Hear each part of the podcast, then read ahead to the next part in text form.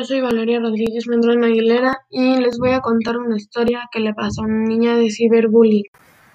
Hola, soy Jessica Campo Madrid y hoy vamos a narrar una historia acerca del ciberbullying.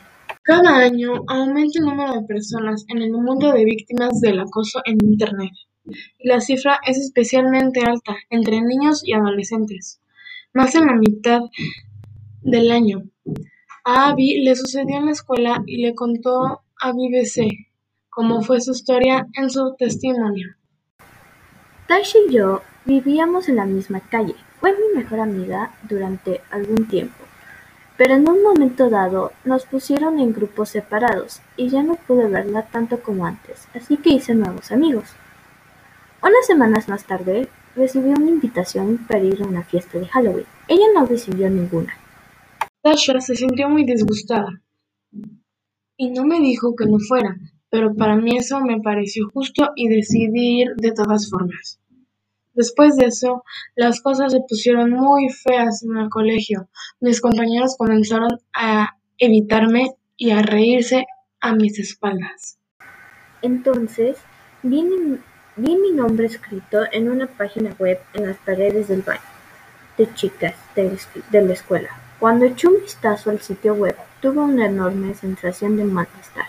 Estaba lleno de mensajes que yo le había escrito en secreto a Tasha, pero también había algunos mensajes falsos escritos por ella misma. Me hizo quedar muy mal. Durante semanas y semanas continuó añadiendo material y cada vez más lograba más repercusión y más me gusta en las redes sociales. Un día en clase de informática me encontré a todos mis compañeros riéndose de una foto de mí en la que aparecía dormida en un autobús con la boca abierta. Y ya no pude soportarlo más. Salí corriendo de la escuela y me fui a mi casa llorando. Mi madre llamó al director de la escuela y él le obligó a Tasha a cerrar la página web. Los padres de Tasha le hicieron ir a mi casa y pedirme disculpas. Sería bonito poder decir que la perdoné, pero mucha gente vio esa página web y todavía puedes encontrar esas fotos si las buscas en internet. Por culpa de Tasha, me preocupo sobre esas cosas constantemente. Muchas gracias por su atención.